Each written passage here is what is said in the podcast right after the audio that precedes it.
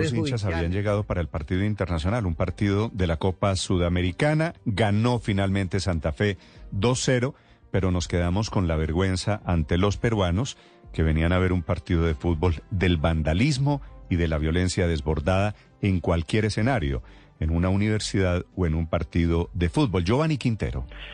Néstor, buenos días. Esta mañana aún se pueden ver los restos de los vidrios del bus que llevaba hinchas de Universitarios de Deporte de Perú al que eh, seguidores de Santa Fe atacaron anoche en Bogotá.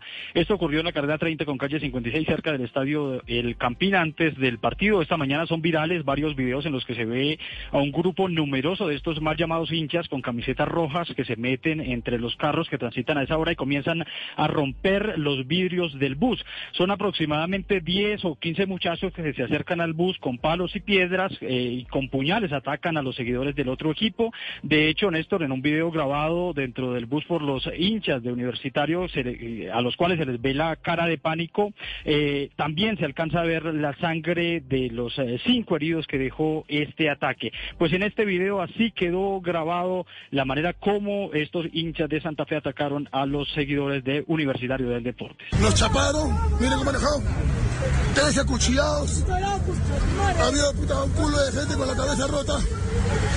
Ya, ya, tranquilo, tranquilo. Tranquilo, que vamos a perder acá. Tranquilo, ya, ya,